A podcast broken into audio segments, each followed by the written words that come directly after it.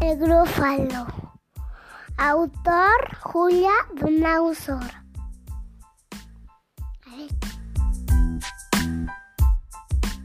Por el bosque oscuro un ratón salió a pasear y, y se encontró a una zorra.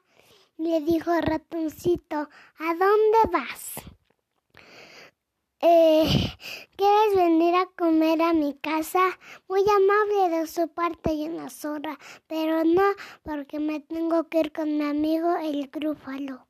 Escuchar eso, la zorra se fue a esconder a su casa. Lo mismo eh, pasó con la serpiente, lo invitó a su casa con un par de garras terribles y, y colmillos horrorosos. El ratón no imaginaba que el grúfalo existiera de verdad.